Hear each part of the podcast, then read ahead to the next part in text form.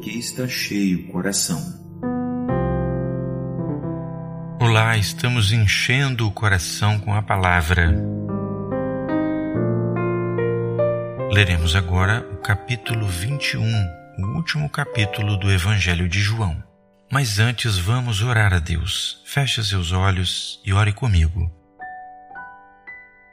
Nosso Deus, nos apresentamos diante de Ti para pedir a bênção de entender a Tua palavra durante a leitura dela, mas reconhecemos que não merecemos essa ou outra bênção qualquer, porque somos pecadores e maus por isso nos valemos do sacrifício do Senhor Jesus e nos lembramos do sangue que ele derramou ali por nós, para perdão dos pecados. Nos perdoa e nos abençoa, Senhor, para que estes momentos sejam proveitosos para o nosso crescimento espiritual. Pedimos esta bênção em nome de Jesus. Amém.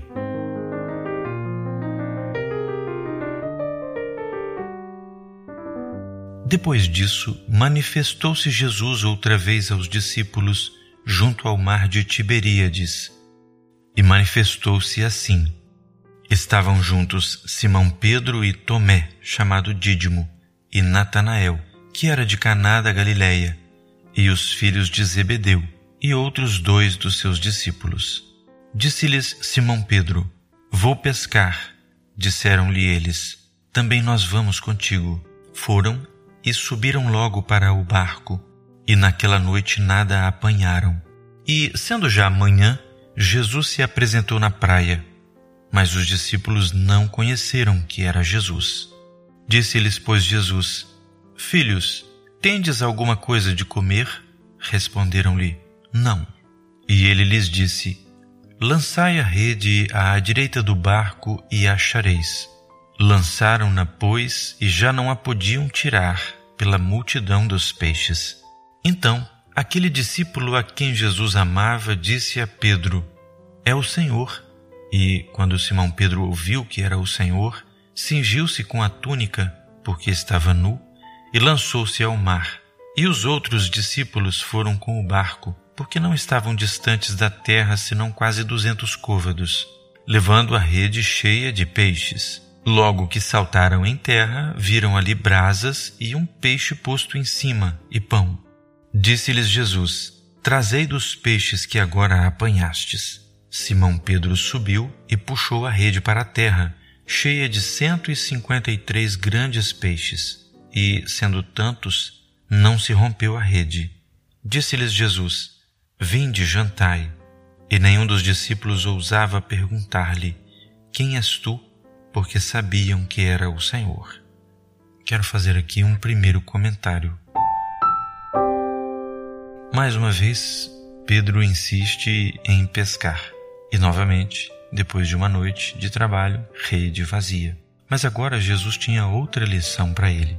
Enquanto na primeira pescaria não puderam ou não se interessaram em saber quantos peixes haviam apanhado, Dessa vez, o texto registra que havia exatos 153 grandes peixes.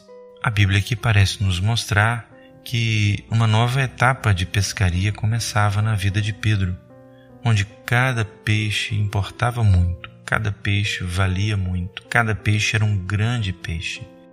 A partir daí, cheio do Espírito Santo, como seria alguns dias depois, Pedro passou a ser o pescador de homens que Jesus havia profetizado. E agora sim, cada peixe tinha grande valor. Cada peixe pescado na direção do Senhor tinha grande valor para o reino dos céus. Que Deus possa nos ajudar a entender que o nosso chamado também é para que sejamos igualmente pescadores de homens, para que pela nossa palavra, oração, cuidados, testemunho, muitos outros venham a se salvar, grandes peixes que estão aguardando a ordem de Jesus para se lançarem às nossas redes. Somos fracos, sim, mas as nossas redes serão abençoadas pelo Senhor e não se romperão, porque o Senhor vai abençoar a estrutura do nosso trabalho. Creia nisso, viva a palavra, pregue a palavra, e o Senhor há de fazer o seu testemunho alcançar, atrair, há muitos que ainda estão perdidos no mar desta vida. Vamos prosseguir? no verso 13. Chegou, pois, Jesus e tomou o pão e deu-lhe, e semelhantemente o peixe. E já era a terceira vez que Jesus se manifestava aos seus discípulos depois de ter ressuscitado dos mortos. E depois de terem jantado, disse Jesus a Simão Pedro: Simão, filho de Jonas, amas-me mais do que estes? E ele respondeu: Sim, Senhor, tu sabes que eu te amo. Disse-lhe: Apacenta os meus cordeiros. Tornou a dizer-lhe segunda vez: Simão, filho de Jonas, amas-me? Disse-lhe: Sim, Senhor, tu sabes que te amo. Disse-lhe: Apacenta as minhas ovelhas. Disse-lhe terceira vez: Simão, filho de Jonas, amas-me? Simão entristeceu-se por lhe ter dito terceira vez: Amas-me? E disse-lhe: Senhor, tu sabes tudo, tu sabes que eu te amo. Jesus disse-lhe: Apacenta as minhas ovelhas. Na verdade, na verdade te digo que quando eras mais moço, te cingias a ti mesmo e andavas por onde querias. Mas, quando já fores velho, estenderás as mãos e outro te cingirá e te levará para onde tu não queiras. Quero fazer um breve comentário aqui. Como já dissemos anteriormente, Jesus dá aqui a Pedro a oportunidade de confirmar o seu amor, de confessar o seu amor por Jesus por três vezes, depois de havê-lo negado por três vezes. Mas chama sua atenção aqui para a afirmação de Jesus a respeito de Pedro. Quando eras mais moço, quando eras imaturo, Pedro, você se cingia e andava por onde queria. Assim é todo crente imaturo, mas quando ele amadurece, ele estende as mãos e outro, esse outro aqui é uma referência velada ao Espírito Santo. Outro te cingirá, ou seja, te vestirá, te aprontará e te levará até para onde tu não queres ir. Muitas vezes o Espírito Santo nos conduz por caminhos onde, por espontânea vontade, nós sozinhos não iríamos. No início da nossa caminhada, somos assim também, impulsivos como Pedro era e nos preparamos do nosso próprio modo e vamos aonde queremos ir. Mas à medida que entregamos, estendemos a nossa mão para o Espírito Santo nos conduzir, ele nos leva para onde precisamos ir, ainda que seja onde não queremos ir. Dessa regra, nenhum de nós escapa, mas Deus tem propósitos maravilhosos nisso, em nos levar onde nós precisamos ir para o nosso bem e o bem do reino de Deus. Vamos prosseguir? No verso 19. E disse isso significando com que morte havia ele de glorificar a Deus. E, dito isso, disse-lhe: Segue-me. E Pedro, voltando-se, viu que o seguia aquele discípulo a quem Jesus amava, e que na ceia se recostara também sobre o seu peito e que dissera: Senhor, quem é que te há de trair? Vendo Pedro a este, disse a Jesus: Senhor, e deste que será? Disse-lhe Jesus: Se eu quero que ele fique até que eu venha, que te importa a ti? Segue-me tu. Divulgou-se, pois, entre os irmãos o dito de que aquele discípulo não havia de morrer. Jesus, porém, não lhe disse que não morreria, mas se eu quero que ele fique até que eu venha, que te importa a ti. Este é o discípulo que testifica dessas coisas e as escreveu e sabemos que o seu testemunho é verdadeiro. Há, porém, ainda muitas outras coisas que Jesus fez, e se cada uma das quais fosse escrita, cuido que nem ainda o mundo todo poderia conter os livros que se escrevessem. Amém.